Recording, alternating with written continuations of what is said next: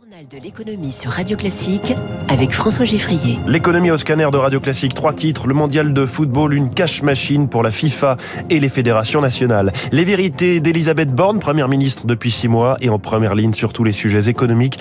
Elle donne une interview aux échos ce matin. Et puis la déflagration FTX, la deuxième plateforme mondiale de crypto en faillite et les risques sur tout son écosystème. Première invitée dans quelques minutes, elle va nous dire comment elle réussit à faire des fusions-acquisitions ou d'ailleurs à les déconseiller. Elodie Legendre, fondatrice de Seven Stones. Radio Classique. Les fans de foot ont attendu plus que d'habitude entre deux Coupes du Monde puisque celle-ci se tient à l'orée de l'hiver. Encore deux jours de patience avant l'ouverture du mondial au Qatar. Le pays a investi 200 milliards de dollars pour l'événement qui ne va lui en remporter qu'une vingtaine au maximum. Le vrai gagnant, c'est la Fédération internationale, la FIFA à travers les droits télé achetés à prix d'or par les chaînes de télé du monde entier. Comment est réparti ensuite ce gros gâteau? Réponse de l'économiste du sport Michael Terrien on est autour de 2,64 milliards de dollars, à peu près 56% des revenus de la FIFA. Il y a deux types de dépenses. Il y a celle qui est liée à la compétition. Le vainqueur de la Coupe du Monde recevra un certain montant, le deuxième en recevra un peu moins, etc., etc.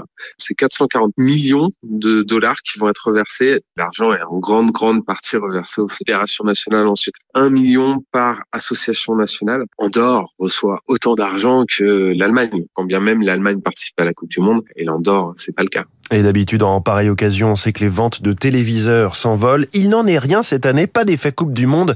Le marché est même en baisse de 15% sur les six premiers mois de l'année. Le spécialiste des marchés de l'électronique grand public chez GFK, Adrien Lacoste, nous explique ce mystère. On a eu une période d'équipement très importante qui était induite par la crise de coronavirus. Suite à cela, en fait, depuis mai de l'année dernière, le marché se retrouve en baisse. Désormais, sur cette année 2022, à fin septembre, le marché se situe à un recul de 13% en volume.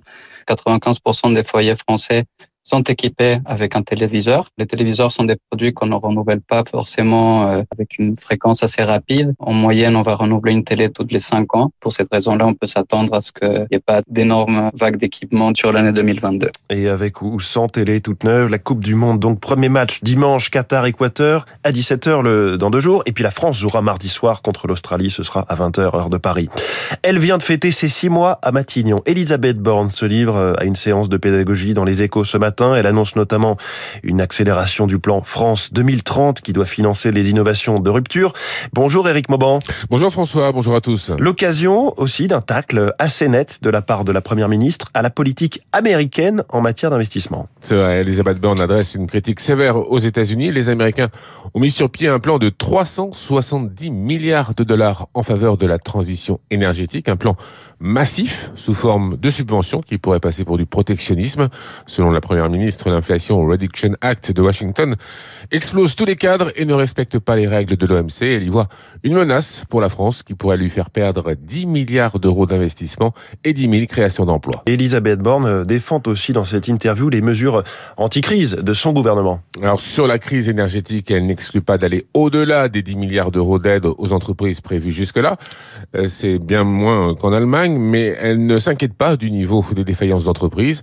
Euh, côté particulier, Elisabeth Borne indique dans les échos que le gouvernement travaille encore sur le barème de l'aide ciblée qui sera lancé au 1er janvier.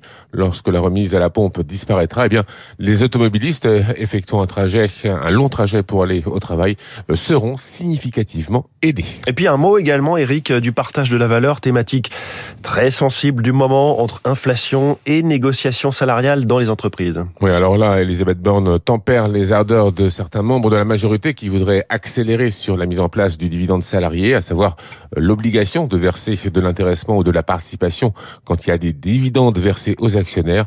Pour la Première ministre, il faut, sur ce sujet, laisser la main aux partenaires sociaux. Ils ont jusqu'à fin janvier pour s'entendre. Merci Eric Mauban pour cette revue de presse en quelque sorte de l'interview d'Elisabeth Borne à lire dans les échos. Le bouclier énergétique salué par les économistes de l'Institut des politiques publiques. C'est un organisme indépendant qui estime que c'était finalement le meilleur compromis pour protéger protéger les ménages face à l'envolée des prix. Inflation contenue selon eux à 6,5% au lieu de 7,5% sans ce bouclier. Un bémol quand même, ces aides massives, 110 milliards d'euros euh, sur trois ans, ne touchent pas tout le monde à la même hauteur et même ce sont les Français les plus exposés qui en bénéficient le moins. Donc selon euh, l'Institut des politiques publiques, on, y revient avec euh, l'édito de François Vidal tout à l'heure à 7h10. Alors en matière de politique énergétique, il y a bien sûr l'arrivée massive aussi de la voiture électrique. C'est en cours et jusqu'à sa généralisation côté vente en 2035. Une recommandation faite hier par France Stratégie, organisme qui conseille le gouvernement. Il ne faut pas donner d'aide à l'achat pour les véhicules électriques trop lourds.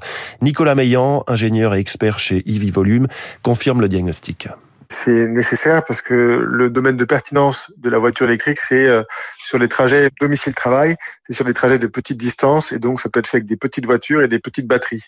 Les voitures électriques qui pèsent plus de 2 tonnes, qu'on peut appeler des tanks électriques, ne sont pas pertinents parce qu'ils vont consommer beaucoup de CO2 à la fabrication, notamment à la fabrication de la batterie, qui émet autant de CO2 que la fabrication de la voiture. Ils vont utiliser beaucoup de métaux critiques, de cobalt, de nickel, de lithium, et donc, ce ne sont pas des solutions à nos problèmes, ce sont plutôt la continuité des problèmes que nous avons déjà. Cette information tombée euh, à l'aube ce matin, 5 heures précisément, un accord en Allemagne sur des hausses de salaire. Cela concerne toute la métallurgie et l'électrométallurgie. 4 millions de salariés qui vont avoir des hausses de salaire de 8,5%. Voilà euh, ce qui commence à ressembler à une boucle prix-salaire. Je vous rappelle qu'en Allemagne, l'inflation euh, sur un an est à 10%. Et on a donc cette annonce d'une, d'une hausse des salaires dans la métallurgie pour les ouvriers, plus 8,5%.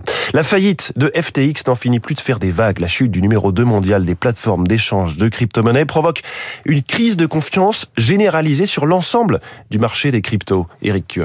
FTX, c'est le sommet d'un château de cartes qui s'effondre, entraînant dans son sillage les fragiles étages sur lesquels il repose. La plateforme avait massivement investi dans d'autres acteurs de la crypto-monnaie, mais cela ne reposait sur aucune valeur réelle, explique l'économiste Nathalie Janson. Puisqu'il finançait de nombreux projets, eh bien ces projets en fait ne peuvent plus euh, se nourrir du financement, tout est bloqué, donc forcément ils sont en difficulté. Ainsi, la plateforme de prêt BlockFi, sauvée cet été par FTX, pourrait aussi connaître la faillite, et la mauvaise gestion de FTX rejaillit également sur ses concurrents, sommés par leurs clients de prouver que leurs échanges sont bel et bien assis sur de la monnaie sonnante et trébuchante. C'est une stratégie standard pour euh, prouver en fait sa stabilité.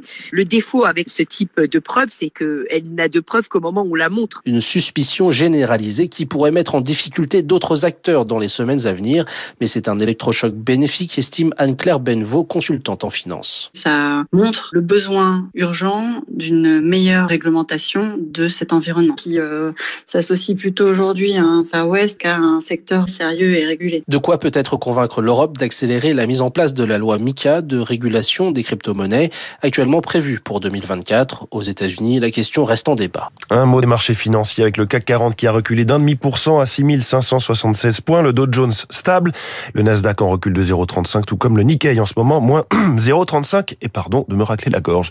Les stations de ski n'échappent pas à l'inflation. À quelques jours de, de l'ouverture des premières pistes, il s'agit d'absorber absorber la hausse des coûts de l'énergie. Alors pour l'instant, tout de même, aurez pallié, les indicateurs en termes de fréquentation pour cet hiver sont plutôt positifs. Près d'un exploitant de station de ski sur deux a dû renouveler son contrat d'électricité cette année et subir les nouveaux prix du kilowattheure. D'autres négocient en ce moment, explique Guillaume Roger, directeur du réseau NP, qui regroupe sept domaines skiables des Pyrénées. Ce sont des entreprises euh, qui utilisent beaucoup d'électricité. Aujourd'hui, cette consommation représente environ 5% euh, de la charge de l'entreprise. Et là, pourrait passer à 15%. Alors il faut compenser avec des plans de sobriété, mieux isoler les chalets, installer des ampoules LED, voire modifier la vitesse des remontées La télécabine de la station de Cotteret qui permet d'acheminer les, skieurs de la ville de Cotteret à la station, normalement elle met 12 minutes. Et là, le fait de passer à 14 minutes va permettre d'économiser 15% de la consommation d'électricité de cette télécabine. Autre solution choisie par la plupart des exploitants, répercuter une partie de ces hausses. Les tarifs des forfaits ont augmenté de 9%. Patrick Provost est le président de l'Observatoire des stations de montagne et maire de Saint-François-Longchamp en Savoie. Rare quand ça dépasse les 10%. Je crois que l'acceptation des clients se fait autour de ce prix pivot sur l'ensemble des stations. Et les chiffres de réservation lui donnent raison, plus 7% par rapport à l'an dernier. Les Français parmi les les plus aisés, moins sensibles à la hausse des prix et des Britanniques aussi, attendus en nombre cet hiver. 6h46 dans un instant, comment j'ai réussi avec Elodie Legendre de Seven Stones.